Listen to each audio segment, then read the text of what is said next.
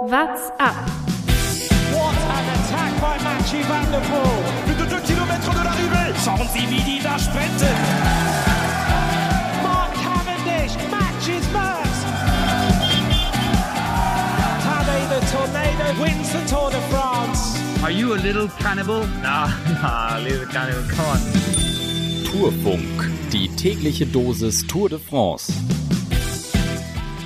Die eine Tour beginnt, die andere geht zu Ende. Champs-Élysées zwischen Tränen, Emotionen und einem Neuanfang für die kommende Woche.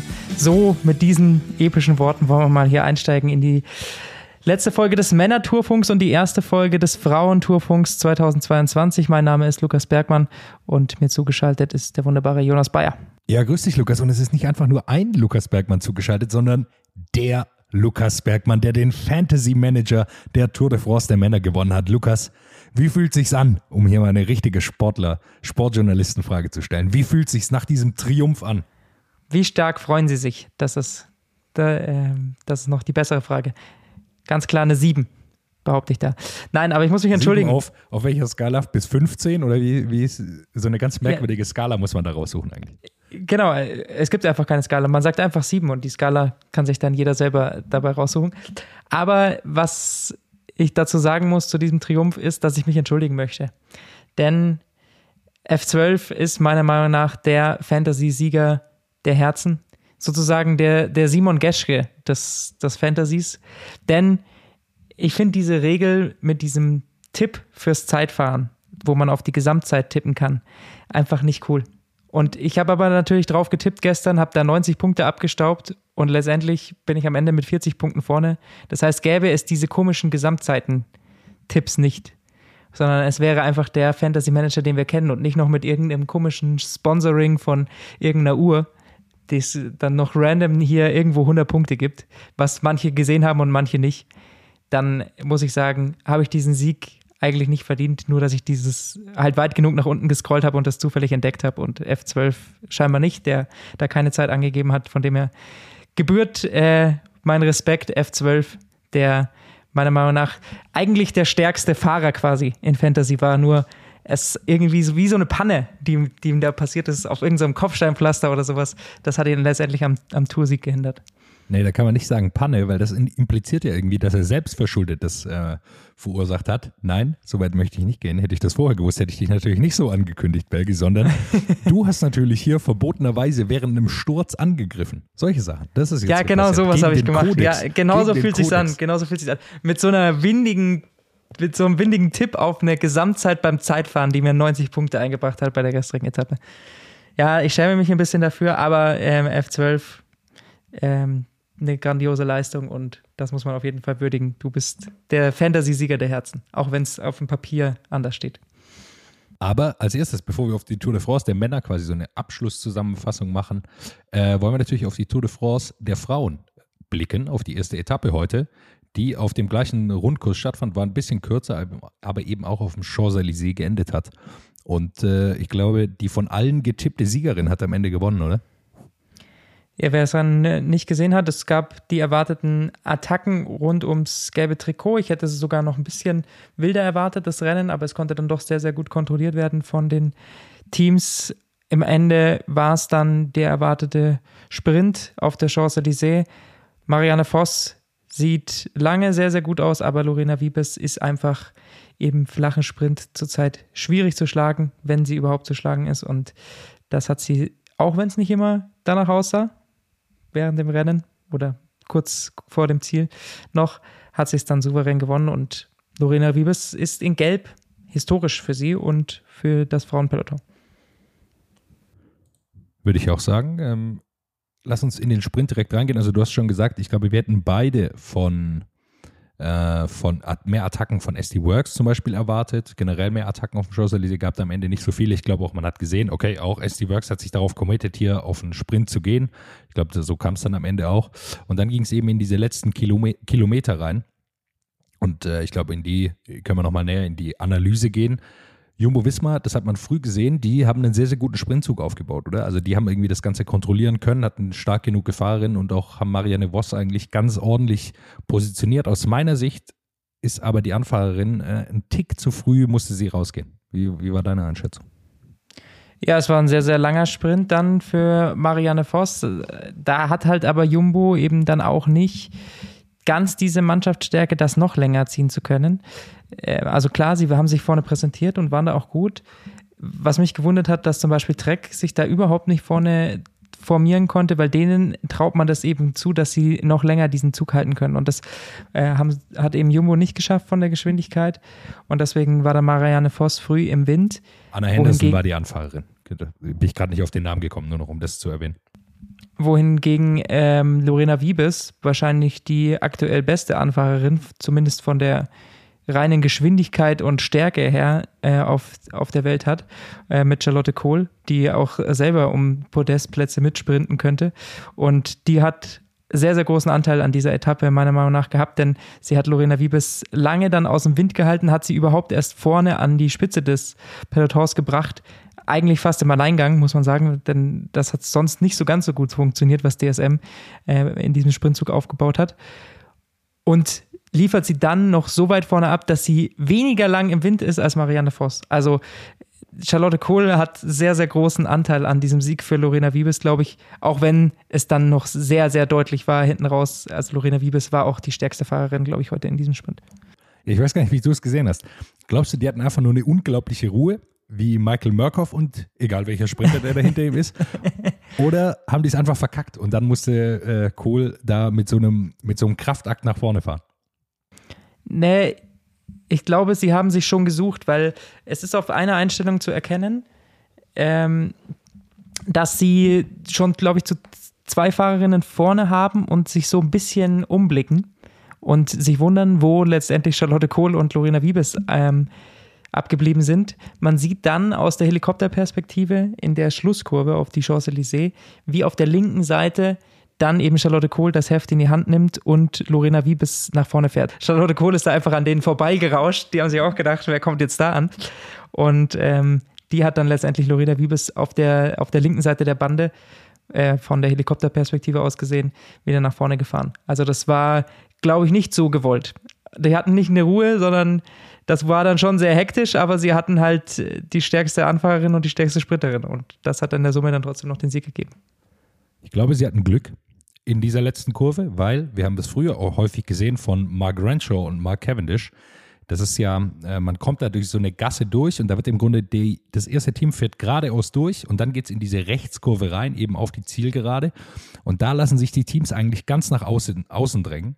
Und Jumbo Wismar hat Platz gelassen für Lorena, äh, Lorena Webes und Charlotte Kohl, die dann nach vorne fahren konnten. Und ich glaube, wäre Jumbo Wismar ein bisschen assi-mäßiger drauf gewesen, wie früher Mark Renshaw, dann hätten sie zugemacht, rüber an die Bande und dann wäre es vorbei gewesen für, für DSM. Also das ist, birgt eine große Gefahr, diese Taktik da auf dem Champs-Élysées. Das ist einfach durch diese Straße da und weil natürlich jeder weiß, wie diese Zielankunft ist. Also ich meine, die ist seit, keine Ahnung, wie viel, 100 Jahren die gleiche. Und äh, da weiß natürlich jeder, wo es lang geht. Und ich glaube, da hatten sie ein bisschen Glück, dass Jumbo Wismar fair, fair geblieben ist und, und da eben auch eine Lücke offen gelassen hat für, für die beiden. Ich glaube, dass da auch so ein bisschen der Vorteil ist, dass natürlich die Lücken größer sind bei einem Peloton, in dem nur Teams mit sechs Fahrerinnen mitfahren. Dadurch ist natürlich nicht diese Dichte von Fahrerinnen vorne. Und ich hatte schon heute auch das Gefühl, dass einige Teams so ein bisschen dem Sturzrisiko aus dem Weg gehen wollten, was die Gesamtwertung angeht und die Gesamtwertungsfahrerinnen, dass da nicht irgendwie alle schon voll vorne mit reingehalten haben, um eben genau das zu vermeiden, dass es äh, da vorne zu eng wird und dann gleich irgendwie einen Massencrash gibt.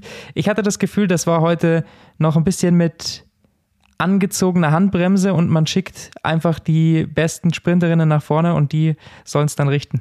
So hat es zumindest gewirkt, was Trek zum Beispiel gemacht hat. Also Elisa Balsamo war da komplett alleine und die ist dann gar nicht gesprintet am Ende, weil sie, glaube ich, erkannt hat, okay, sie gewinnt jetzt eh nicht und dann hat sie aber gar nichts probiert. Das war irgendwie eine seltsame Taktik, die ich gar nicht verstanden habe. Ja, sie war eingebaut, glaube ich, hat dann versucht, so mit so einem leichten Bodycheck sich Platz zu verschaffen. Ich glaube, da ist sie einmal aus dem Tritt gekommen und ich glaube, dann hat sie einfach gedacht, ja, was soll's. Ähm, also ich sprinte hier nicht um Platz 5, sondern dann wird sie halt siebte am Ende. Ich glaube tatsächlich, dass das so ein bisschen der, der Gedankengang dann war. Sie kommt so ein bisschen aus dem Tritt durch diesen, durch die, durch dieses Eingebaute und dann wird es sehr, sehr schwer für sie. Ähm, dritte wird Lotte Kopecki, über die haben wir noch nicht gesprochen. Für sie sicherlich ein gutes Ergebnis, auch weil sie nochmal vier Bonussekunden äh, bekommen hat. Da haben wir noch drüber gerätselt, wie viele Bonussekunden gibt es eigentlich im Ziel jetzt für die Fahrerin. Äh, am Ende sind es jetzt zehn für Lorena Wiebes und sechs für Marianne Voss und eben vier für Lotte Kopecki. Und ich kann mir gut vorstellen, dass das natürlich auch ein Plan ist, auch von Marianne Voss natürlich, in den nächsten Tagen dann auch das gelbe Trikot zu ergattern. Definitiv, das war es heute schon.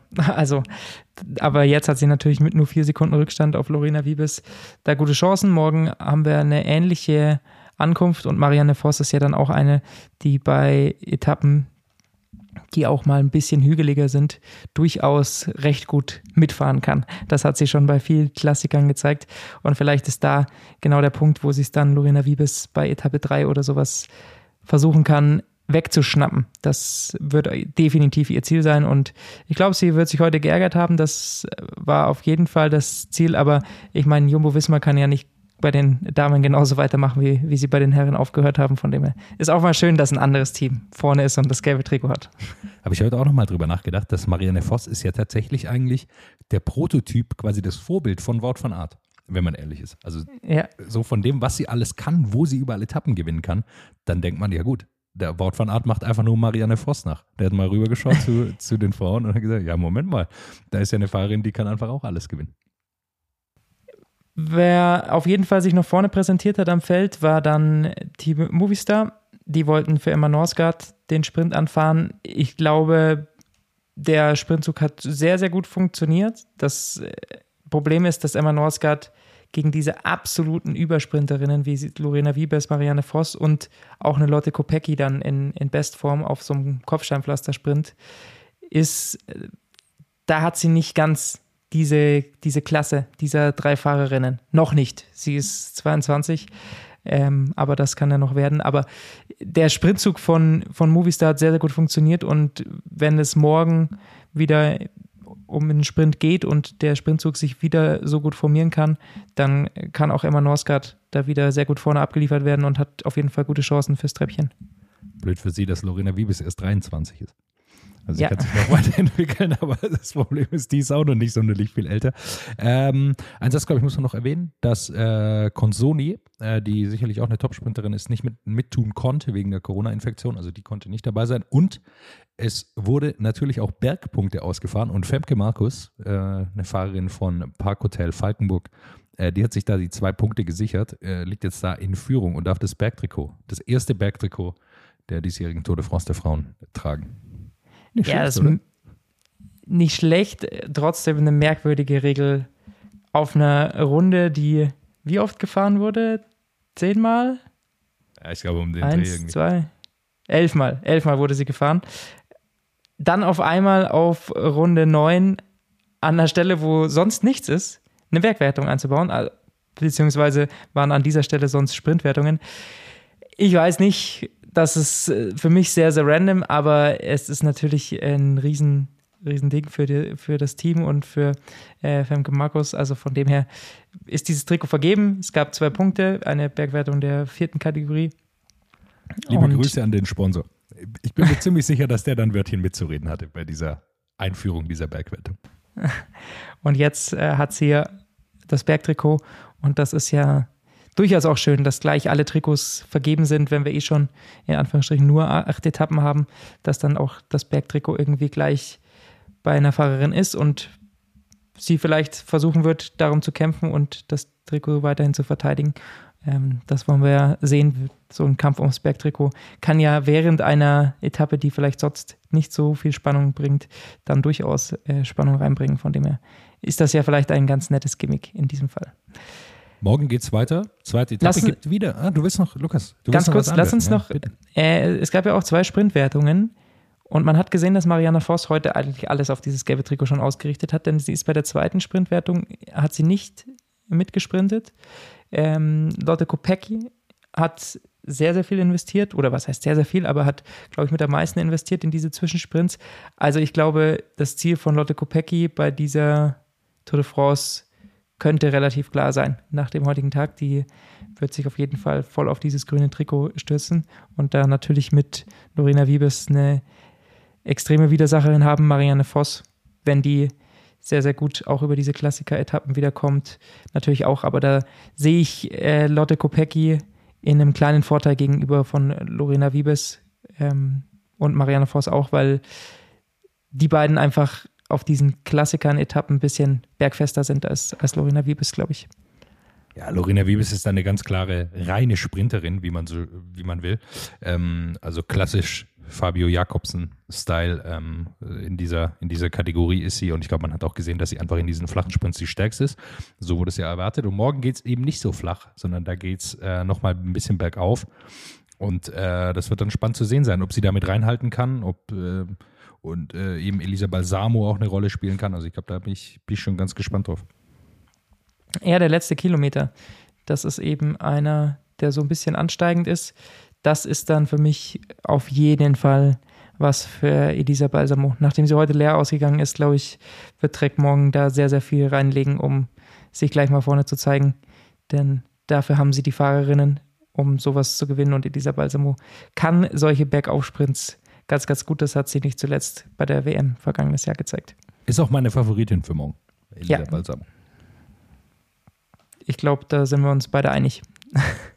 Wir haben leider keinen Fantasy-Manager bei den, bei den Damen, wird von der Tour nicht angeboten. Sonst äh, sollte man sich Elisa Balsamer holen und sie zur Etappensiegerin machen. Absolut. Dann, wenn du nichts mehr hast, Lukas, lass uns auf die letzte Etappe der Tour de France der Männer schauen ähm, und danach so ein bisschen so ein kleines Gesamtfazit noch zu ziehen, oder? Ja, richtig. Die Etappe heute ist natürlich wieder mal schnell zusammengefasst. Schöne Bilder, schöne äh, Emotionen, schönes, schöne Aktionen im Peloton zu Beginn der Etappe und dann auf der Champs-Élysées entbrennt das Rennen. Die klassischen Ausreißversuche, wie wir sie aus den vergangenen Jahren schon so oft gesehen haben, entbrennen. Unter anderem sehr, sehr viele Deutsche involviert. Jonas Rutsch hat es probiert, Nils Politz hat es probiert, äh, Maximilian Schachmann. Zum Schluss ist aber relativ klar, es gibt einen Sprint und diesen Sprint holt sich Jasper Philipsen, mit dem zweiten Sieg bei dieser Tour de France hat er sich, glaube ich, einen sehr, sehr großen Namen in diesem Jahr gemacht. Den, wenn er ihn nicht schon davor hatte, aber der ist auf jeden Fall noch mal ein bisschen größer geworden. Der ist sehr viel größer geworden, vor allem weil er natürlich auch mit großem Druck hier reingestartet ist, so muss man es ja sagen. Sie haben Tim Merlier nicht mitgenommen, der das Team wahrscheinlich verlassen wird und alles auf ihn gesetzt, wobei Tim Merlier glaube ich, auch in der Wahrnehmung vom eigenen Team der bessere Sprinter ist in diesen flachen Sprints. Aber sie haben es auf ihn gesetzt und ich glaube, er hat es jetzt einfach bewiesen, dass er es kann. Ja? Zwei Etappensiege. Sehr viel mehr konnten sie sich, glaube ich, nicht erwarten bei dieser geringen Anzahl an Sprints. Und, und dreimal äh, Zweiter, glaube ich, oder? Genau, einmal Zweiter noch. Also super Ergebnisse. Dreimal, ich glaube, dreimal sogar. Also er war ja. dreimal auf dem Podium zumindest noch. Zweiter ja. war er bei diesem Bergaufsprint mit Laporte, oder? Da war er auch Zweiter. Ja, dann, wo er falsch gejubelt hat und dann war er irgendwann nochmal Dritter. Also er hat schon eine irre gute Tour de France gefahren, ja. Und er konnte natürlich auch so ein bisschen die Scharte auswetzen, die Mathieu van der Poel dahinterlassen hat. Ähm, weil das natürlich, damit hatten sie nicht, glaube ich, geplant, dass Mathieu van der Poel keine Chance hat, eine Etappe zu gewinnen, sondern das war sicher fest eingeplant, als sie ihn da in, auf das Tourkärtchen geschrieben haben. Und so ist es am Ende fantastisch. Ich glaube trotzdem, dass man gemerkt hat, dass Jonas Rickard ihm gefehlt hat, sein Anfahrer, sein Stammanfahrer, der beste Anfahrer, den Alpecin Phoenix hat. Alexander Krieger hat da, glaube ich, einen Riesenjob gemacht als Anfahrer, äh, als Helfer für Jasper Philipsen dieses Jahr. Und äh, so sind es am Ende zwei Etappensiege. Sehr, sehr schön. Und ich glaube, den nehmen sie nächstes Jahr wieder mit. Das, äh, davon ist auszugehen. Ähm, und Jasper Philipsen hat es so lange, so oft probiert, schon vergangene Tour, da hat es nicht geklappt. Und von dem her hat er dieses Jahr, glaube ich, dann nochmal ein bisschen mehr Effort vielleicht doch nochmal reingesteckt, nochmal mit einer extra Motivation hierher gekommen. Und äh, ja, er kommt super über die Berge, über diese schwere Tour de France, ähm, hat immer trotzdem trotz der sehr, sehr vielen schwierigen Etappen immer gute Beine gehabt in den Sprints. Und das ist ihm, glaube ich, zugute gekommen. Deshalb war er in der letzten Woche so, so stark und hat da dann zwei Siege geholt. Und äh, dann ja auch noch diesen zweiten Platz. Also, das war schon, glaube ich, auch eine Tour, die ihm entgegenkam. Er ist definitiv ein Mann, der da deutlich bergfester ist als viele andere Sprinter und das hat man gemerkt. Und dass er heute auch noch so viel Power hat, ähm, liegt es sicherlich auch daran. Absolut, ja. Wo man es, glaube ich, gesehen hat, dass der keine Power mehr hatte, war Fabio Jakobsen. Also war auch nicht optimal reingefahren, aber der wird am Ende 13. Und ich glaube, da hat man einfach gesehen, wir erinnern uns alle an die Berge zurück, wie er da ankam. Ich glaube, der war einfach leer, ehrlicherweise. Ja. Und im Gegensatz zum Beispiel zu Fred Wright, ich habe ihn gestern schon gelobt nach dem Zeitfahren, der wird heute wieder Zehnter. Ich glaube, er könnte noch mal 21 Tage fahren. Also der Mann ist wirklich so ein bisschen, jetzt schon ein bisschen vorausschauend auf mein Highlight der Tour. Also ich finde den unglaublich. Wie, wie, viel Kraft kann ein Mann haben eigentlich? Also der ist irgendwie in jeder Etappe, gibt er noch mal alles. Im Zeitfahren auch noch mal gut. Also der richtig irre und ein bisschen glücklich, dass er nie gewonnen hat, aber der hat mich richtig überzeugt, der junge Mann definitiv. Äh, das ist für mich auch so mit die Entdeckung dieser Tour de France, auch wenn er vielleicht äh, schnell in Vergessenheit geraten könnte, weil er halt eben nirgendwo auf einer Siegerliste wirklich mitsteht. Ähm, aber der ist eine grandiose Tour gefahren und ähm, den sollte man auf dem Zettel haben für die nächsten Monate und Jahre. Das ist ein sehr, sehr guter Mann, der da kommt und ist auch jetzt schon ein sehr, sehr guter Mann. Äh, lass uns noch über diesen Zielsprint sprechen. Im Endeffekt ist das passiert, was äh, man bei diesen letzten Etappen oft schon vermuten kann. Nicht allzu viele Anfahrer sind mehr dabei. Ähm, das hat sicherlich auch Philipsen, äh, äh, nicht Philipsen, Jakobsen nicht geholfen, dass äh, dieser Sprintzug von ihm nicht mehr ganz so vollständig war. Aber dadurch ist natürlich dann auf diesem Schlusssprint immer dieser sehr, sehr lange Antritt gefragt. Und das war heute wieder zu sehen. Also Luca Meskets ist ja eigentlich als einziger Anfahrer noch wirklich vorne im Feld gefahren, hat das für Dylan Grunewegen angefahren, aber musste halt auch sehr, sehr früh raus. Und dann ist es ein ewig langer Sprint. Also da war ja niemand mehr und das war wirklich nur noch Mann gegen Mann. Und sowas habe ich selten gesehen, selbst auf der Champs-Élysées.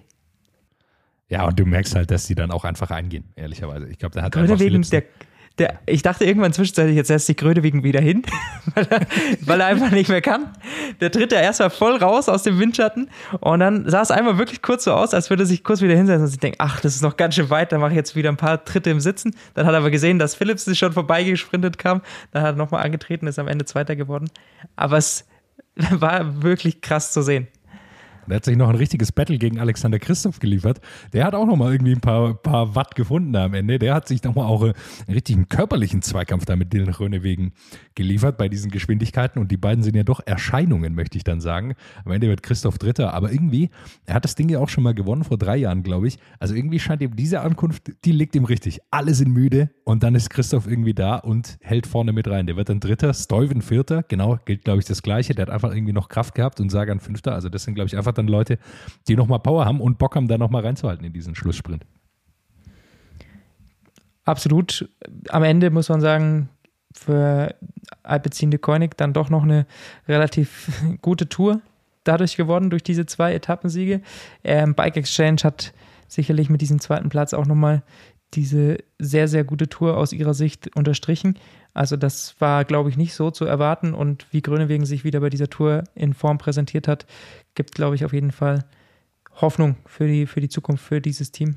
Michael Matthews ist ja sowieso einer der besten Fahrer der Welt. Das ist ja schon länger keine Frage mehr.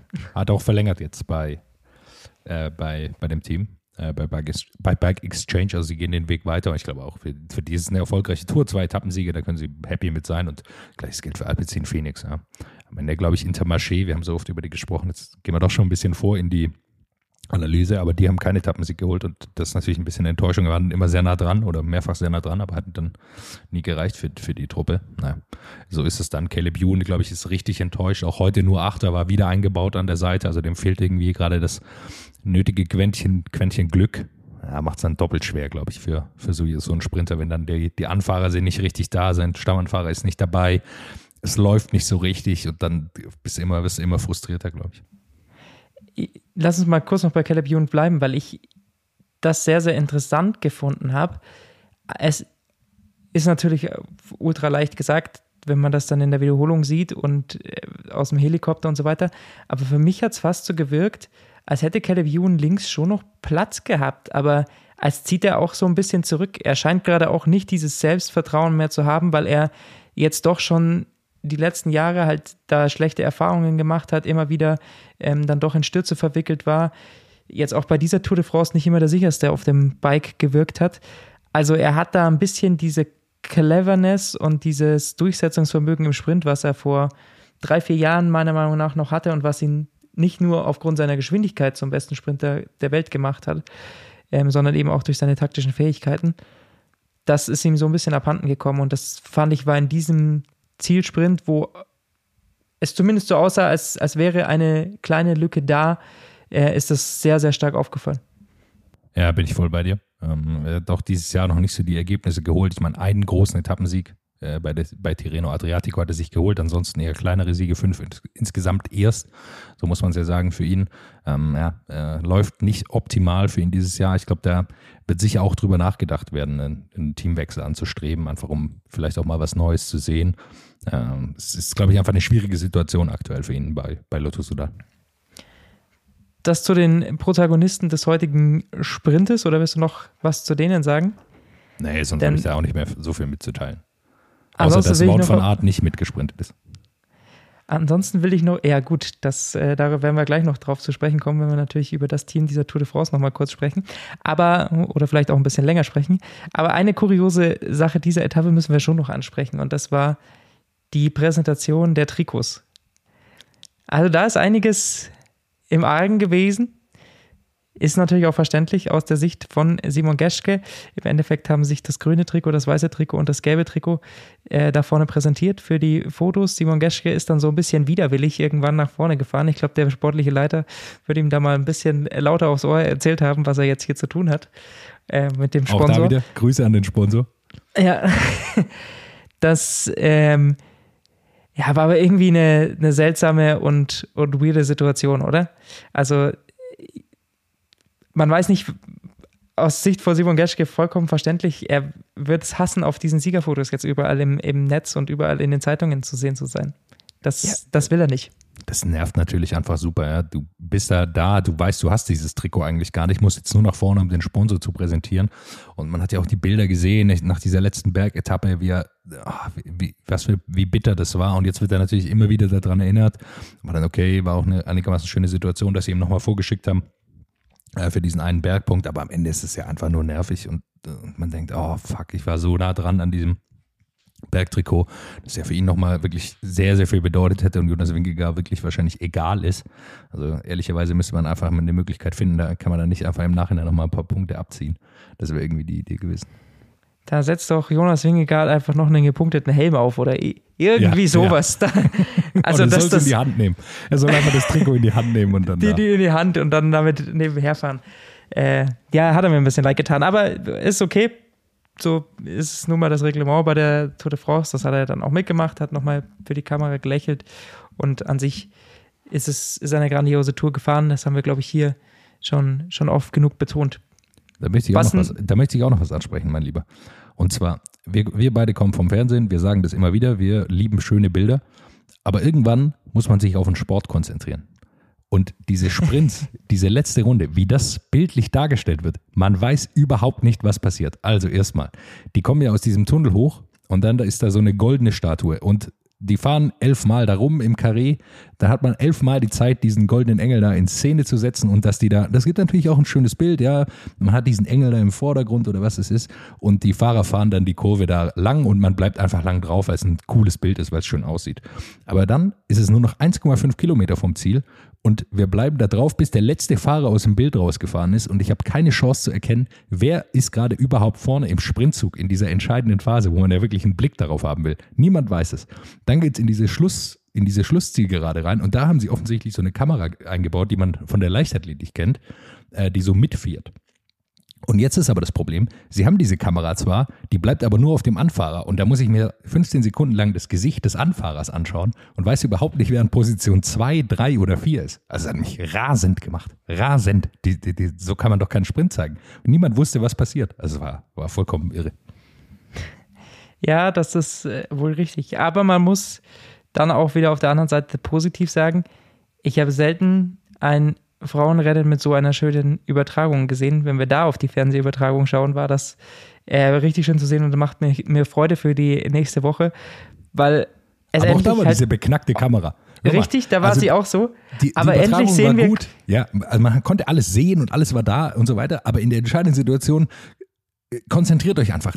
Da gibt es eine Kamera von vorne, dass ich das sehen kann. Ich hätte am liebsten immer den Helikopter. Ich weiß auch, warum sie das nicht machen, aber äh, zeig mir wenigstens, wer vorne ist oder welche Sprinterin gleich nach vorne fährt. Also das ähm, macht mich rasend. Aber du hast natürlich vollkommen recht, dass die äh, jetzt äh, besser gecovert werden. Das ist ein großer Erfolg. Ja, und man sieht halt einfach auch genau diese Bilder, die man sonst halt nie sieht. Mal diese nahen Radaufnahmen, Detaileinstellungen, weil einfach mehr Kameramotorräder, mehr Kameras zur Verfügung sind. Und darauf freue ich mich sehr. Lass uns so ein kleines Fazit ziehen oder ein langes Fazit ziehen, je nachdem, wo, wir hintreiben, für, über diese Tour de France.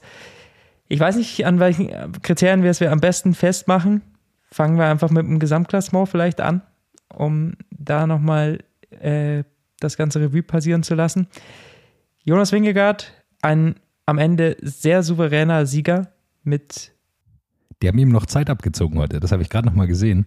2 äh, Minuten 43, ich habe ja, auch ja, gerade gestutzt. Ja, ich dachte immer eigentlich, dass sie, ich glaube, letztes Jahr war es auch so, dass sie mit Einfahrt in der Champs-Élysées quasi die Zeit neutralisieren, aber heute hat Jumbo Wismar, die haben sich hinten wieder zusammen aufgereiht, um alle gemeinsam über die Ziellinie zu fahren und die haben nochmal 51 Sekunden Rückstand kassiert heute. Sehr merkwürdig, aber so ist es. Jetzt hat er nur 2,43 Vorsprung. Kann ihm egal sein, aber so ist es. Ja, auf jeden Fall war es sehr, sehr souverän am Ende. Ich frage mich, hätte Tadej Pogacar bei dieser Tour de France irgendwas anderes machen können, um am Ende Gesamtsieger zu werden? Oder hätte er so und so keine Chance gehabt über die, wie du sie vor der Tour genannt hast, die Mannschaft, Team Jumbo Visma? Denn so hat sie sich ja dann auch letztendlich präsentiert und diese Tour gewonnen. Das muss man ja ganz klar festhalten. Ja, ich glaube dann auch, man liest dann auch viel, ja, vielleicht hat er zu viel Kraft verpulvert in der ersten Woche. Kann auch sein, dass er das hat. Aber wenn man sich jetzt einfach angeschaut hat, wie Jonas Winkelgar, wie souverän er das gemacht hat, er hat es am Ende zweimal versucht, an Langenbergen und zweimal ordentlich Zeit rausgefahren. Und ich bin mir nicht sicher, ob er bei den anderen drei Langenberg-Etappen hätte er es da versucht, hätte er da nicht auch Zeit rausgefahren. Und ich meine, im Zeitfahren am Ende hat man es auch gesehen. Also aus meiner Sicht war da kein Kraut gegen ihn gewachsen die, dieses Jahr. Da war Bogacar tatsächlich, so verrückt sich das anhört, wenn man es sagt, chancenlos. Und da würde ich eben doch nochmal so ein bisschen versuchen, in die Analyse zu gehen. Denn meiner Meinung nach ist Tadej Pogacar schon mit ein bisschen Hochnäsigkeit, ohne das jetzt arg böse und übertrieben zu meinen, aber mit diesem Selbstverständnis natürlich reingegangen, ich gewinne das Ding hier eh wieder und ich kann, kann machen, was ich will. Und hat so ein bisschen dafür die Quittung natürlich in der zweiten Woche bekommen. Also wenn man darüber spricht, ob er zu viel Kraft verschleudert hat, das ist immer die eine Frage, aber sein Team während diesen kompletten Etappen vier bis sieben oder sowas, das war, das alles von vorne fahren zu lassen und immer auf Teufel komm raus auf den Etappensieg zu fahren, das weiß ich nicht, ob das Tadej Pogacar in den nächsten Jahren nicht doch mal ändern wird. Ja, ich würde gar nicht sagen, dass sie, dass sie auf diesen Etappen auf Sieg gefahren sind, sondern eher ehrlicherweise war das Team nicht wirklich präsent. Bis auf, also das, die haben es rausgerissen mit dieser einen Etappe, wo sie so krass gefahren sind, Michael Bjerg und äh, Brent McNulty vor allem. Aber ansonsten hat man die doch auch kaum gesehen, oder? Ansonsten fand ich sie auch einfach zu schwach. Ehrlicherweise, klar, diese eine Etappe haben sie sich dann geholt oder diese zwei, aber ehrlicherweise in der ersten Woche hatte ich eher das Gefühl, er hat zu wenig auf sein Team vertraut und hat alles versucht selbst zu lösen, kaum Hilfe in der Positionierung angenommen, vielleicht kostet das auch zu viel Kraft. Am Ende würde ich aber trotzdem sagen, dass einfach Jonas Winkegaard zu stark war. Also ich glaube, am Ende geht es einfach auch in der Tour de France. Wir können viel über Taktik sprechen, äh, viel darüber, dass er Fehler gemacht hat, aber am Ende ist es einfach auch noch ein Sport von individueller Stärke dann. Also an diesen letzten Schlussanstiegen, wer kann wie lang, wie viel Watt fahren. Das ist dann am Ende doch eine, eine wichtige, wichtige Größe und ich glaube, da war einfach dieses Jahr, dieses Jahr schwächer. Und die wichtige Größe ist nicht unbedingt, wer kann wie viel Watt fahren an diesen Schlussanstiegen, sondern wer kann wie viel Watt pro Kilogramm fahren. Und das hat, äh, haben wir ja schon während der Tour immer wieder angesprochen. Ähm, wer da noch ein bisschen tiefer einsteigen will, kann das sehr, sehr gerne bei äh, im Land Herrn Rouge Podcast tun, die da immer wieder auch drüber sprechen, da auch immer wieder Statistiken zu gepostet haben. Denn das ist schon eine klare Tendenz, die man aus dieser Tour de France, glaube ich, mitnimmt. Jonas Wingegaard ist äh, leichter als Tadej Pogacar und er ist, je länger und je höher die Berge werden, der bessere Mann, wenn es um die Watt pro Kilogramm geht. Und je länger Bergetappen sind, das war auf den ganz, ganz langen Anstiegen dieser Tour zu sehen, dann kann er tatsächlich Tadej Pogacar in Probleme bringen. Dann ist er der stärkere Mann. Und das ist natürlich die Frage, die sich für die Zukunft stellt. Wird Tadej Pogacar dadurch seine Fahrweise ändern? Ich glaube, seine Fahrweise wird er auf keinen Fall ändern. Äh, die Frage ist, ob er Gewicht hat. Nein, ich meine, ob er, ob er dann tatsächlich bei den anderen Etappen noch mehr attackiert und noch mehr versucht rauszupowern, wo er vielleicht einen Vorteil sieht. Ja, sein größtes Problem ist halt, dass selbst bei diesen Etappen Jonas Wingegaard diesen Kick, den er dazu bekommen hat, den hat er, glaube ich, sich auftrainiert, ehrlicherweise, um mit Pogacar mithalten zu können. Und ich glaube, das ist sein größtes Problem, dass er mit diesem Kick nicht mehr wegkommt. Also, was ja immer die größte Stärke von Pogacar war, Roglic hat die ähnliche Stärke, einen Kick zu haben, der sofort zehn Meter zwischen ihn und die anderen bringt. Und das müssen sie dann erstmal zufahren. Also, was wir öfter gesehen haben, ist auch bei Pogacar, wie er attackiert ist, eben diese Attacke deutlich drüber zu gehen, die andere in große Probleme zu bringen. Entweder versuchen die mitzugehen und gehen dann vollkommen ein, oder er hat eben diese Lücke da und dann wird es sehr, sehr schwierig. Hinten organisieren sie sich vielleicht nicht richtig, wie auch immer. Äh, und das kann dann, glaube ich, einfach ein Problem darstellen. Und ich glaube, das fehlt ihm jetzt, weil Jonas Wingegaard diesen Kick eben auch hat. Du kannst natürlich recht haben, vielleicht versucht er noch mehr auf anderen Etappen. Aber wenn wir gesehen haben, wer ist der bessere Abfahrer, da würde ich das Pendel nicht wirklich Richtung äh, Tadej Pogacar ausschlagen lassen. Nee, also von dem her ist Jonas Wingegaard in allen Bereichen nochmal näher rangerückt oder vorbeigezogen. Und jetzt ist auf einmal die Frage. Wir haben natürlich Pogacar ist ein die Loser, letzten, oder? Der gewinnt nie wieder. Nein, das sind eben natürlich nicht, aber man hat ihn ja die letzten zwei Jahre zu dem Tour de France-Sieger der nächsten zehn Jahre gemacht. Und was er sonst noch alles gewinnt. Fand ich Wenn lustig, jetzt- das gleiche haben wir mit Egan Bernal auch schon gemacht. Als er, oder nicht, nur wir, sondern man denkt dann natürlich, ja krass, das gleiche Gefühl hat man jetzt ja mit Jonas Wingegaard. Also man denkt ja jetzt nach dieser Tour, wer soll den jemals wieder schlagen? Ja, der, wer, wer soll jemals wieder diesen Mann besiegen? Und da ist jetzt eben genau die Frage, was werden wir in den nächsten Jahren äh, sehen? Es kommt, glaube ich, sehr, sehr viel natürlich aufs Profil an. Ich glaube, dass ähm, sich UAE vom Team nochmal anders einstellen muss, umstellen muss. Ähm, da ist natürlich die Frage, was, was können sie machen, was, was ist auf dem Transfermarkt möglich. Aber ich glaube, da wird was kommen. Das wird auch Pogacar fordern, da bin ich mir sicher.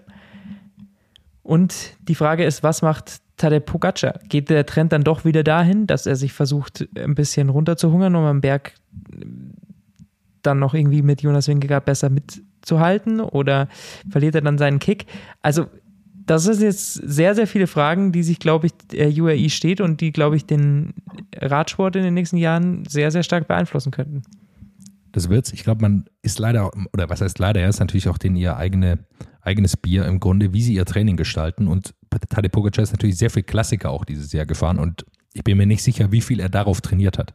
Also das ist natürlich einfach ein anderes Training für eine Flandern-Rundfahrt zu trainieren, äh, als für eine Tour de France Gesamtwertung zu trainieren. Und das kann natürlich sein, dass sie da, weil sie gedacht haben, vielleicht weil sie gedacht haben, ja, der gewinnt ja eh die Tour de France, wer soll den schon schlagen? Oder weil sie gedacht haben, ja, okay, dann wir versuchen jetzt mal beides unter einen Hut zu bringen dass sie das jetzt vor Probleme stellt. Und es kann natürlich auch sein, dass sie das einfach wieder umstellen und wirklich nur noch auf Gesamtklassement trainieren, einfach weil sie diese Tour de France dann doch höher hängen. Ich glaube, dieser Teamaspekt ist noch sehr wichtig. Ich glaube doch, dass sie enttäuscht waren von ihrer Mannschaft, auch wenn sie dann ein, zwei starke Tage hatten. Auch Maika sah gut aus, äh, aber dass sie da noch ein, zwei Leute brauchen und vielleicht auch einen zweiten Kapitän nächstes Mal mitnehmen. Da könnte ich mir vorstellen, dass sie sich, weil diese eine Etappe, da wurden sie natürlich schon sehr überrumpelt von diesen Doppelattacken von Roglic und Wingegaard. Das bleibt natürlich auch im Gedächtnis. Äh, ich glaube doch, dass sie da auch noch versuchen, vielleicht einen zweiten Kapitän mitzunehmen. Wir sehen, ob das dann Joe Almeida sein kann, eventuell. Auch diese Etappe meiner Meinung nach so ein bisschen ein Zeichen für Pogacars, ohne das jetzt so arg negativ zu meinen, aber Überheblichkeit. Immer zu, zu meinen, ich kann das alles hier kontern, ich zeige mich hier präsent, hat Er Spaß hat am selbst sogar Radfahren. noch angegriffen, das vergisst man leicht. Also nicht nur haben die beiden immer wieder angegriffen, er hat auch eine Attacke gesetzt. Also da, äh, das geht natürlich ab, ja, das wird er auch lernen, ja, der ist noch super jung und so. Aber ehrlicherweise, ich will gar nicht, dass er es ändert. Das ist natürlich einfach geil, diese Fahrweise, das so zu sehen. Es ist vielleicht jetzt dieses Mal nicht erfolgreich gewesen, aber es hätte ja keinen größeren, also langweil, wie langweilig wäre es gewesen, hätte Roglic angegriffen, er geht einfach nicht mit und bleibt am Hinterrad von, Hinterrad von Wingegaard. Ich glaube, wüsste er jetzt, wie es ausgeht, hätte er das einfach gemacht und wäre nicht mit Roglic mitgefahren. Und auf der anderen Seite muss man dann aber auch sagen, und das äh, sieht man dann eben, er ist dann nicht überheblich und eingeschnappt, sondern er erkennt das an. Und das fand ich äh, krass zu sehen. Das war die erste große Niederlage, wenn man jetzt mal die Flandern-Rundfahrt oder sowas vielleicht äh, außen vor lässt, wo er halt dann Zweiter wird. Aber die erste wirklich, glaube ich, ganz große Niederlage in einer Karriere, die ja bisher von 0 auf 100 perfekt funktioniert hat.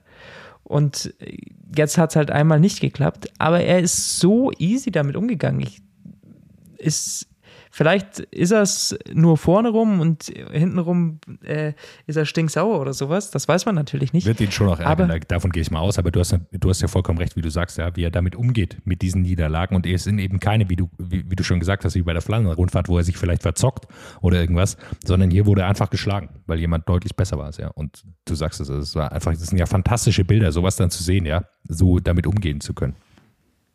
Und das fand ich schon beeindruckend zu sehen, hat ihn meiner Meinung nach schon auch äh, wieder groß gemacht. Ich glaube, dass er viel gelernt hat aus dieser Tour de France und dass wir uns auf das Duell in den kommenden Jahren freuen können. Denn das muss man ja definitiv sagen, auch wenn es am Ende irgendwie deutlich war, aber wenn Pogacar in so einer Situation ist, dann traut man ihm das trotzdem in jeder Zeit zu. Das hat er jetzt schon oft genug bewiesen. Ich glaube auch, dass Jumbo immer in, in der Furcht gelebt hat, ehrlicherweise. Also Ja. sie wussten dann wahrscheinlich schon irgendwann, okay, äh, wir sind wahrscheinlich besser an diesen langen Bergen, aber ich glaube nicht, dass sie einfach gedacht haben, ja, ja, der Pogacar, der soll da mal machen. Am Ende gewinnt er ja auch drei Etappen, also war jetzt auch nicht, er wird Zweiter, gewinnt drei Etappen und das weiße Trikot, also keine verschenkte Tour de France, glaube ich. Hat er bisher übrigens bei jeder Grand Tour, wo er angetreten ist, genau drei Etappen gewonnen. Also Richtige- da kann man sich nicht drauf verlassen. Er hat, jetzt, er hat jetzt vier große Rundfahrten, hat er gefahren, einmal Dritter, einmal Zweiter, zweimal Erster. Nicht das schlechteste Ergebnis. Und ich hoffe, er fährt dieses Jahr die Huelta und zieht nicht zurück. Mal sehen. Aber das wird ein geiles Duell die nächsten Jahre und hat diese Tour extrem geil gemacht. Und deswegen, glaube ich, war diese Tour so spannend und abwechslungsreich, wie wir sie gesehen haben, auch wenn sie im Gesamtklassement gar nicht so knapp und spannend aussieht. Wenn wir beim Gesamtklassement schon sind, dann lass uns über den Platz 3 auch noch sprechen. Denn ich bin mir nicht sicher, ob wir Garen Thomas nochmal bei einer Tour de France als Top-Kapitän sehen werden. Er hat äh, im Interview sich heute schon sehr, sehr bedeckt gehalten bei GCN. Das äh, hat mir so ein bisschen zum Nachdenken angeregt. Siehst du da auch äh, vielleicht ein Karriereende demnächst oder in den nächsten Jahren irgendwie kommen? Ich hoffe nicht. Ich hoffe es nicht. Äh, Er macht ja einfach nur Spaß. Er ist ein wirklich grundsympathischer Typ. Also wir kennen ihn nicht persönlich, aber alles, wie er si- sich gibt, wie er das Radfahren auch liebt. Ja, ich meine, er hatte auch so viele Rückschläge, hat einmal die Tour de France gewonnen, hätte sicherlich noch mindestens eine Grand mehr gewinnen können ohne seine Stürze. Ich hoffe es nicht, aber ich kann es mir natürlich vorstellen. Ja, er ist auch einer, der jetzt nicht das Leben äh, wie ein kompletter Asket betreibt, sondern einfach auch da versucht Spaß zu haben in seinem Leben und das macht ihn ja so sympathisch und auch dieses Jahr, er hat ja diese eine Attacke dann gesetzt am, an der letzten Bergetappe und danach auf, auch auf Twitter gepostet, ja, habt ihr meine Fernsehattacke heute genossen? Er, er wusste offensichtlich schon selbst, dass er da nicht weit kommt mit seinem Ding, aber das fand er wahrscheinlich auch einfach lustig. Also er ist irgendwie auch, obwohl er schon so viel älter ist, auch in diesem, in diesem Spaßmodus drin. Also obwohl er bei Ineos ist, die man denkt, ja, alles auf Zahlen getrimmt, aber er hat auch, glaube ich, einfach Spaß da am Radfahren und das genießt man doch einfach, wenn er dabei ist. Deswegen weiß ich nicht, was man jetzt in dieses Interview, wollen wir jetzt auch nicht so viel reininterpretieren. Er hat gesagt, er weiß nicht, sie setzen sich zusammen, er weiß nicht, ob da nochmal da als Kapitän zu einer Grand Tour fahren wird. Ähm, äh, dass er es kann, hat er, glaube ich, bei dieser Tour jetzt wieder bewiesen. Er ist endlich mal sturzfrei durchgekommen. Das war ja auch immer das große Manko und hat man ihn immer für kritisiert und auch mal belächelt. Das muss man auch ehrlich so zugeben.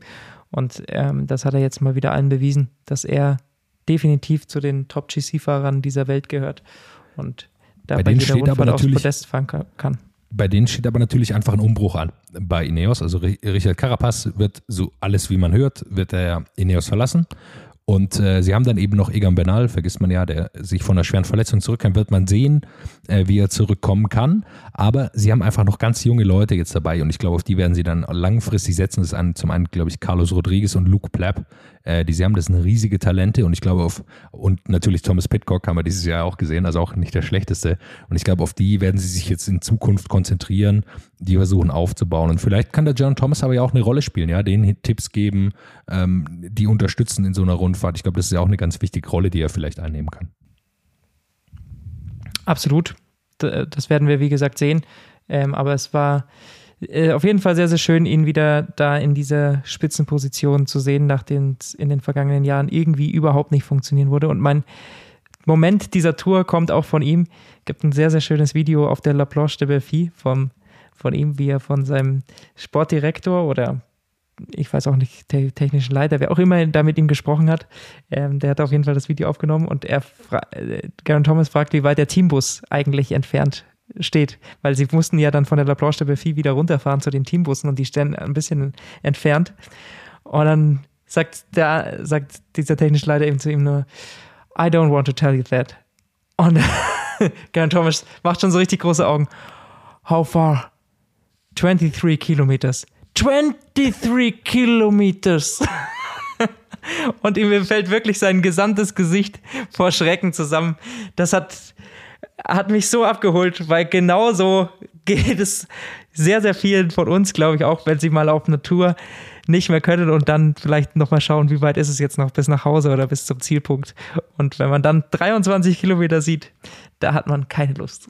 Es ist so, oder? Wenn, wenn man mitgenommen wird auf eine kleine Rundfahrt, dann ist man im Biergarten angekommen und denkt, ah, jetzt also, das Jetzt ist war's, vorbei. jetzt rollen wir noch zwei Kilometer heim und dann wird gesagt, ja, nee, nee, nee, mein Freund, äh, jetzt geht's noch 30 Kilometer. Äh, nee, wirklich ein grundsympathischer Kerl, äh, einfach, dem ich sehr, sehr gönne, genauso wie der Nummer 4 auch, David Goudy. Der wird Vierter, hat ordentlich Rückstand natürlich, fast 14 Minuten am Ende, aber FDG hat etwas geschafft, was ich nicht ihnen zugetraut hätte dieses Jahr.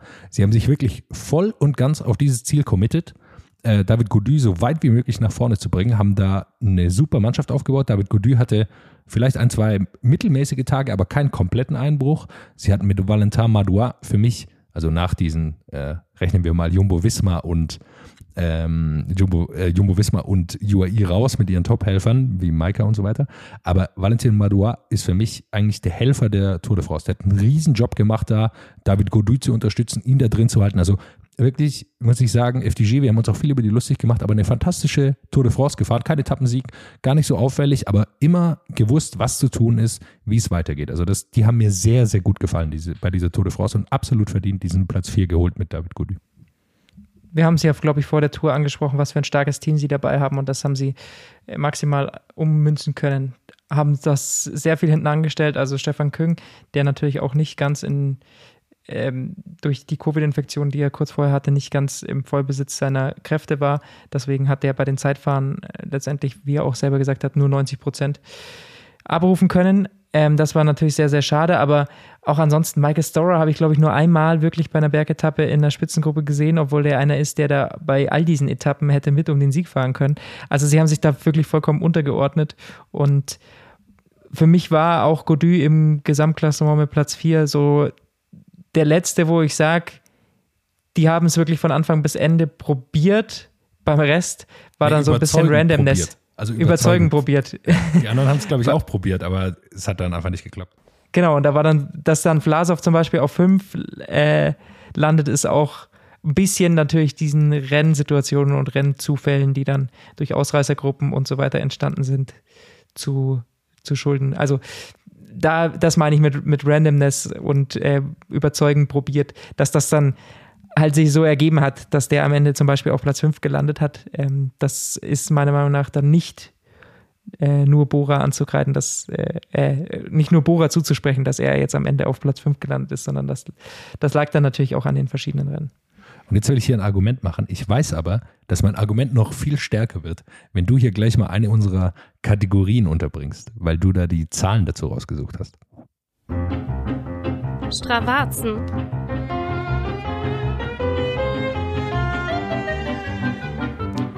Ja, blicken wir doch auf diese Tour de France. Was wurde gefahren? Und der beste Mann, der man sich für sowas anschauen kann, ist einfach Sepp Kass.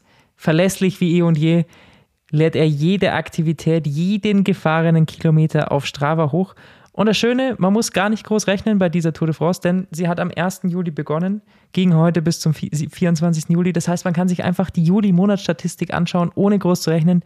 Ein absoluter Traum. So sollte man das immer machen für alle Strava-Nerds. Immer am 1. Juli die Tour de France starten. Das macht es deutlich einfacher, die Zahlen zu analysieren. Jetzt grätsche ich hier Am- kurz dazwischen, Lukas. Hast du den Ruhetag rausgerechnet?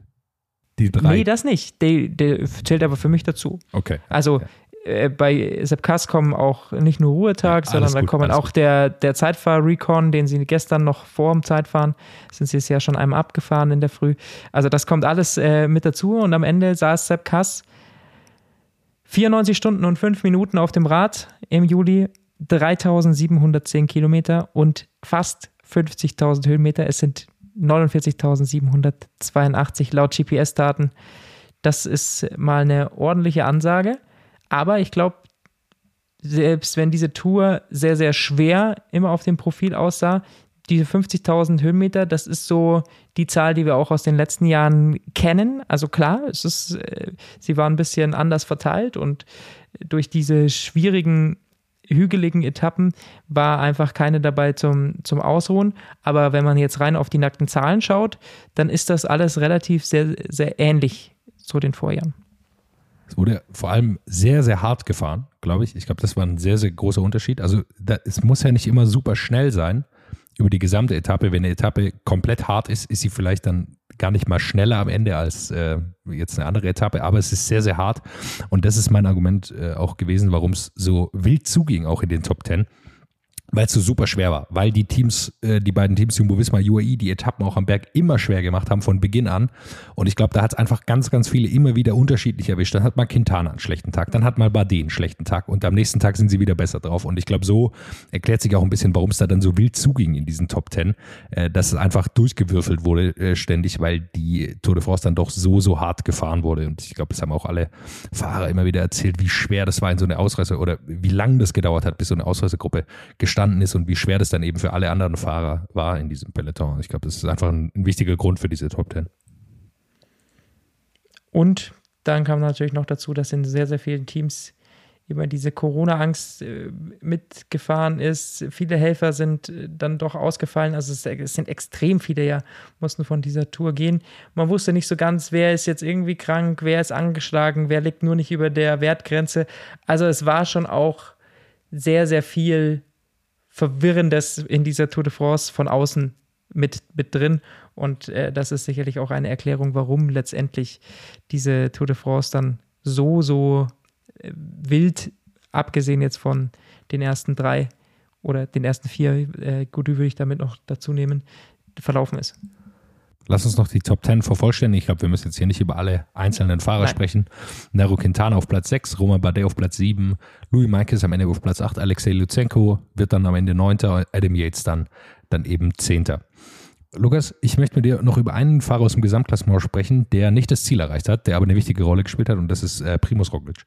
Ähm, aus meiner Sicht hat er jetzt, äh, wenn er bei Jumbo Visma bleibt, die Chance vertan, die Tour de France gewinnen zu können für dieses Team. Wie siehst du es? Ja, das war's für ihn bei Jumbo Wismar. Er ist definitiv, glaube ich, zu gut, als dass er als reiner Helfer nächstes Jahr mit zur Tour de France fährt. Ich glaube nicht, dass er dann da mitgeschickt wird, sondern ich glaube, dass dann Jumbo Wismar ihn versuchen wird, zum Giro zu schicken und zu Vuelta. Äh, und Jonas Wingegaard ganz klar als Tour de France-Kapitän sieht. Aber er ist zu gut, als um nur als Edelhelfer mitzufahren. Das, glaube ich, lässt er dann auch nicht äh, mit sich machen in den, in den Gesprächen über die, über die Jahresplanung. So sehr dieses Team immer wieder Zusammengehörigkeit gezeigt hat und äh, das auch lebt, glaube ich, ist das trotzdem etwas, was wir nicht mehr sehen werden. Und wenn er wechselt, dann hat er natürlich nicht diese Unterstützung dieses Teams und dann sehe ich es für ihn aber auch also relativ schwierig, denn wir haben oft genug darüber gesprochen, er kommt nicht aus dem Radsport, er macht oft taktische Fehler scheinbar und auch äh, Positionierungsfehler, was dann eben auch immer mal wieder zu Stürzen führen kann. Das ist leider so, das ist ein bekanntes Problem und das ist langsam auch kein, kein Zufall mehr. Und ich sehe es nicht, dass es leichter für ihn wird, wenn er wechselt. Von dem her wird er wahrscheinlich bei diesem Team bleiben und dann aber halt nicht zur Tour fahren. Ich habe heute schon auf Twitter ein Gerücht gelesen, dass er eventuell zu Ineos geht. Äh, das würde ja natürlich von dem Sinne her passen, dass Carapaz das Team verlässt, plus Ineos natürlich ein starkes Team hat. Äh, ich glaube, wird die Zukunft zeigen. Ich wollte nur noch mal rausstellen, er hat eine sehr, sehr wichtige Rolle gespielt, ist sehr lange mitgefahren auch, obwohl er verletzt war für Jonas Wingegaard. Also man kann ihm da überhaupt nichts vorwerfen, aber ich bin da voll bei dir, dass er einfach auch ein Fahrertyp ist. Natürlich, sein großes Ziel ist irgendwann mal die Tour de France zu gewinnen. Ich denke, er wird sich jetzt wieder auf die Huelta konzentrieren, mal sehen, ob er es rechtzeitig schafft überhaupt. Das ist die Frage, weil die Verletzung dann doch wohl schwerer ist als, erst, als zuerst angenommen. Und äh, am Ende ist es, wird es sein großes Ziel sein, mal die Tour de France zu gewinnen. Ich glaube, das ist ganz klar und das ist, wird er nicht mehr, wird nicht mehr als Stammkapitän da reingehen in diese, in diese Rundfahrt, wenn er bei Jumbo Visma bleibt. Dafür ist Jonas Wingegaard zu gut und er ist noch deutlich jünger. So ist es. Dann äh, wollen wir natürlich noch auf die anderen Trikots zu sprechen kommen. Wir wollen jetzt gar nicht alle so im absoluten Detail durchgehen, aber über das grüne Trikot müssen wir schon noch ein bisschen länger sprechen. Denn das grüne Trikot war nicht nur das grüne Trikot, sondern das grüne Trikot war gleichzeitig der kämpferischste Fahrer dieser Tour de France, der, weil du Madouas als besten Helfer gerade vorhin schon beinahe bezeichnet hast, der beste Helfer, der erfolgreichste Sprinter, der Mann mit drei Etappensiegen. Ähm, was kann Wout van Art eigentlich nicht? Gesamtklassement? Fragezeichen. Ja, ich habe das ja gestern schon mit Simon so ein bisschen besprochen. Am Ende hat er es ja mal gesagt im John Thomas Podcast. Ja, er vielleicht versucht er es irgendwann mal, er muss dazu abnehmen. Erstmal bleibt, glaube ich, einfach festzuhalten, was er für ein unglaublicher Fahrertyp ist. Wie, Und was für ein Teamplayer auch. Ja, was für ein Teamplayer kommt noch dazu. Wobei man auch sagen muss, Christian Niermann hat es, also der sportliche Leiter von Jumbo Visma, hat es in einem Interview auch gesagt, äh, nach seinem Etappensieg da, äh, dass man, wenn man ihn hat als Fahrer, man kann ihm nicht einfach sagen, ja, fahr jetzt als Helfer hier mit. Das geht nicht. Dafür ist er viel zu gut. Also es ist einfach nicht möglich. Ja, sie können ihn da, sie können ihm das nicht verwehren, auch mal Sachen zu machen, die vielleicht aus teamtaktischer Sicht gar nicht die besten sind oder also diesem Gesamtklassement zuträglich sind. Aber ehrlicherweise ist er dafür einfach zu gut. Hätte er nicht diese Freiheiten, dann wäre er auch nicht mehr da im Team. Ich glaube, so einfach kann man das sagen. Ich glaube, es war beeindruckend, was er jetzt auf diesen letzten Etappen dann nochmal trotzdem äh, da gezeigt hat. Also sich heute dann auch bei der Chance d'Elysée komplett rauszunehmen. Er hat sie letztes Jahr schon gewonnen, ja. Aber. Kann ihm egal sein inzwischen, oder was denkst du, was ist da in seinem Kopf durchgegangen? Wahrscheinlich war es ihm dann einfach egal. Also natürlich ist das ein schönes Bild, dass die alle gemeinsam da über die Ziellinie fahren und das nochmal präsentieren, was sie bei der ganzen Tour gezeigt haben, nämlich dass halt das beste Team gewonnen hat und das beste Team vielleicht den besten Fahrer oder zumindest einen der besten Fahrer ähm, da zu Fall gebracht hat. Und das ist ja schon beeindruckend gewesen, dass Wout sich dem dann auch auf dieser letzten Etappe nochmal unterordnet, diesem schönen Bild. Das konnte ihm natürlich auch egal sein. Er hatte seine drei Etappensiege schon, aber fand ich trotzdem krass zu sehen. Und äh, ja, dieses Bild war für mich heute dieser Überfahrt über die Ziellinie das Sinnbild dieser Tour de France, ganz klar. Ich glaube, es hat vor allem auch nochmal eins gezeigt, wie akribisch und seit wie lange dieses Team versucht, die Tour de France zu gewinnen. Also also im Vergleich zum Beispiel zu UAE äh, haben die sich schon vor der Tour, äh, kleine Side Story noch, von äh, dem Ausrüster des gelben Trikots für Jonas Wingegaard und Primoz Roglic die Trikots vorschneidern lassen oder die, die Maße nehmen lassen. Also solche Sachen beachten die auch und das Team ist darauf ausgelegt, die Tour de France zu gewinnen. Sie haben es in, in den letzten Jahren immer nicht geschafft und ich glaube, jetzt hat man es auch gesehen, wie wichtig es denen war. Auch nicht nur nach dem gestrigen Zeitfahren, sondern auch heute nochmal, sondern das ist ihnen einfach für sie das Wichtigste, äh, was sie sich vorstellen konnten. Definitiv. Und das ist natürlich jetzt die Frage, was macht Wout van Art? Er wird natürlich immer wieder mit, mit zur Tour genommen werden, aber er kann natürlich vielleicht dann irgendwann selber aufs Gesamtklassement trainieren. Das ist die, die große Frage. Also das wird schon so eine Frage bei Jumbo Visma in der Zukunft bleiben. Äh, aber bislang, glaube ich, hat das alles sehr, sehr gut funktioniert. Jetzt werden sie erstmal feiern und ähm, dann schauen, was die nächsten weiteren Schritte sind. Ansonsten haben ist wir, glaube ich, über eine die Frage noch. Ist ja? es Peak Wout van Art? Gibt es noch eine Steigerung auf diese Leistung, die er bei der Tour de France gezeigt hat? Wout kann einen immer wieder überraschen. Also, ich weiß es nicht. Wenn er auf einmal im gelben Trikot über die Ziellinie fährt in Paris, dann werde ich sagen, ist das Peak Wort von Art. Wahrscheinlich. Je nachdem, wie man es ähm, äh, sich einsortiert. Also das, was er dieses Jahr geleistet hat für den Typ Fahrer, der ist, äh, das ist natürlich einfach unglaublich. Äh, so kann man es ja ganz einfach zusammenfassen. Über die anderen Sprinter, glaube ich, haben wir ähm, schon sehr, sehr viel gesprochen. Im Endeffekt kam dann auch nur noch Jasper Philipsen hinter Wout von Art als, als wirklicher Sprinter in der Sprintwertung auf Platz 2. Danach ist es dann Tadej Pogacar und Christoph Laporte, der als Anfahrer sehr, sehr viele Punkte und dann natürlich durch seinen Etappensieg ähm, noch geholt hat. Ähm, aber dadurch, dass das grüne Trikot dann einfach auch ja, sehr, sehr schnell klar war, sind auch dann nicht immer alle da um diese grünen Punkte auf diesen Flachetappen mitgesprintet. Das ist dann dem auch ein bisschen zu Schulden gekommen, glaube ich, dass das einfach zu dominant und klar von Wout von Art war. Wenn er nicht aufs gelbe Trikot irgendwann geht, sehe ich auch niemanden, der ihn da in den nächsten Jahren in Ansätzen gefährden kann. Ja, erst bei Philipsen vielleicht, aber dann sollte man anfangen, nicht nur jede dritte Sprintwertung zu sprinten. Das fand ich ein bisschen strange, dass er dann irgendwann in der dritten Woche angefangen hat, nochmal auf die Sprintwertung zu sprinten. Das habe ich nicht so ganz verstanden. Also okay, ich glaube, er wollte dann Platz zwei irgendwie absichern, sollte Wout von Art doch aussteigen, aber wie auch immer. Er, er sollte es von Anfang an dann machen. Äh, ihn sehe ich so ein bisschen als Kandidaten, weil er nochmal mehr Freiheiten hat. Aber natürlich, also wenn man es ehrlich, wenn man realistisch ist, äh, ich habe es gestern mit Simon auch schon gesagt, dann hätte Wout von Art auch das Bergtrikot holen können. Hätte er in jeder Ausreißergruppe drüber gezogen über die Berge, dann hätte hätte auch ganz leicht in diesem Gepunkteten noch sein können. Naja, äh, ich glaube, du hast vollkommen recht, äh, dass man da gar nicht so viel drüber sprechen muss. Weiße Trikot gilt, glaube ich, das Ähnliche. Tadej Pogacar haben wir schon drüber gesprochen. Thomas Pitcock wird da Zweiter mit einer Stunde Rückstand. Also da ist jetzt auch nicht jemand, der sich direkt anbietet, dieses Trikot zu übernehmen. Auch wenn man sagen muss, dass Thomas Pitcock natürlich auch eine riesen Tour de France gefahren ist. Ja, er hat sich sehr, sehr gut präsentiert, ähm, auch an, an den Bergen dann in der letzten Woche hat er ein bisschen einbüßen müssen, da hat er nicht mehr die Kraft.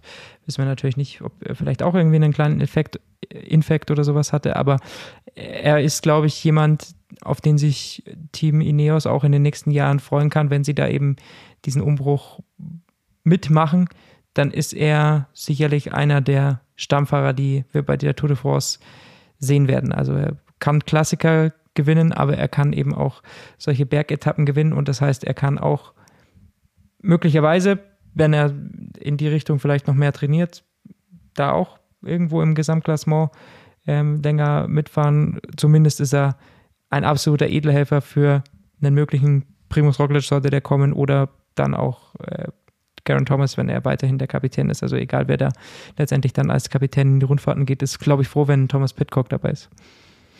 Ja, absolut. Und ich glaube auch, dass er da wird sich auch zeigen, eben in welche Richtung er sich entwickelt. Ja. Wird man dann einfach, muss man auch in, in der Zukunft sehen, da kann man auch nicht in die Glaskugel schauen.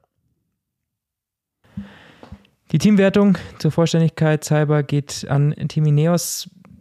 Ist jetzt, glaube ich, immer vom Publikum nicht allzu groß gesehen, aber ist, äh, denke ich, dann für das Team trotzdem natürlich eine äh, schöne Errungenschaft. Gibt ordentlich auch nochmal Preisgeld. Insgesamt muss man sagen, Preisgeld bei den Männern natürlich deutlich, deutlich höher als bei den Frauen. Also wenn man allein schaut, dass Jonas Wingegaard als Gesamtsieger, glaube ich, 500.000 kriegt und bei den Frauen wird insgesamt 250.000 Euro Preisgeld ausgeschüttet, dann ist das schon wieder sehr, sehr abstrus zu sehen, wenn man diese Gegensätze natürlich gerade an so einem Tag, wo beide auf den Champs-Élysées fahren, äh, dann mal gegeneinander rechnet, ähm, ist das doch immer noch krass, aber ähm, der Schritt, glaube ich, geht in die richtige Richtung. Dann war es das zu dieser Tour de France oder möchtest du noch was sagen? Was ist dir noch aufgefallen? Über Fred Wright haben wir ja vorhin schon mal kurz gesprochen, dass für mich auch so ein bisschen der Geheimfahrer dieser Tour de France hat. Hattest du noch einen, der dir besonders gut gefallen hat? Äh, über Team möchte ich noch kurz sprechen. Also Movistar, da habe ich nämlich einen ähnlichen Fahrer, der wie Fred Wright, glaube ich, so ein bisschen auch einen Durchbruch geschafft hat, glaube ich, innerhalb des Pelotons. Matteo Jorgensen, der auch sehr, sehr stark aus sehr vielen Ausreißergruppen unterwegs war, super starken Eindruck gemacht hat. Das Team aber natürlich absoluten Tiefpunkt, glaube ich, jetzt hat. Äh, Enric Mas, der eben dann auch aussteigen muss, musste mit Corona, wissen wir nicht, ob das vorher eine Rolle gespielt hat, der aber auch nicht gut aussah, der auch nochmal gesagt hat im Interview, dass er sich seit einem Sturz im Frühjahr eben auch unwohl fühlt in Abfahrten. Wir haben hier auch drüber gesprochen im Podcast, wie schlecht er abfährt inzwischen und tatsächlich einfach sehr, sehr viel Zeit da schon verliert und das natürlich sich auch auswirkt auf seine Performance am Berg. Aber ich glaube, für die war das wirklich eine katastrophale Tour de France. Also die haben wirklich nichts erreichen können. Und äh, ich glaube, da muss ein richtiger Reboot irgendwie stattfinden, weil ich gerade aktuell nicht sehe, wie sie sich da rauskämpfen können. Ich hoffe, dass Enric Mas es wieder schafft, äh, in diesen drei Wochen, drei Wochen Rundfahrten mithalten zu können, aber aktuell spricht wirklich nichts dafür und, und das sieht ganz, ganz düster aus aktuell für, für Movistar sind wir schon zurück bei unserer Lieblingskategorie Mensch Movistar. Ja, Diesmal können sie nicht so viel dafür, ne? Ja, das, das ist ja das Problem. Wir konnten uns immer irgendwie über sie lustig machen, natürlich auch, weil sie vorne mitgefahren sind und dann eben ein paar taktische Fehler gemacht haben. Aber es tut mir jetzt fast leid zu sehen, ja, wie diese, wie diese Mannschaft, die es schon so lange gibt, so viel Tradition hat auch im Radsport, jetzt eben aktuell überhaupt kein, kein Land sieht und, und wirklich Probleme hat, mitfahren zu können. Oder was mitfahren zu können, können sie natürlich, aber Erfolge zu feiern. Und das ist natürlich einfach schade, weil die ja auch dazugehören eigentlich zu diesem, zu diesem Radsport-Zirkus. Dann habe ich zum Schluss an dich nur noch eine Frage. Diese Tour de France 2022 wird ja auch die erste Tour de France sein, die in eine Netflix-Serie umgewandelt wird. Das wurde ja schon angekündigt. Und was für eine Tour de France gleich zum Start für diese Netflix-Serie. Wie sehr freut man sich da jetzt drauf im nächsten Jahr? Wie sehr, wie sehr freust du dich, Jonas? Nenn eine Zahl. 6,35. Aber das wird ja absoluter Wahnsinn. Also da nochmal dann hinter die Kulissen der Teams zu blicken, äh, bin ich sehr, sehr gespannt.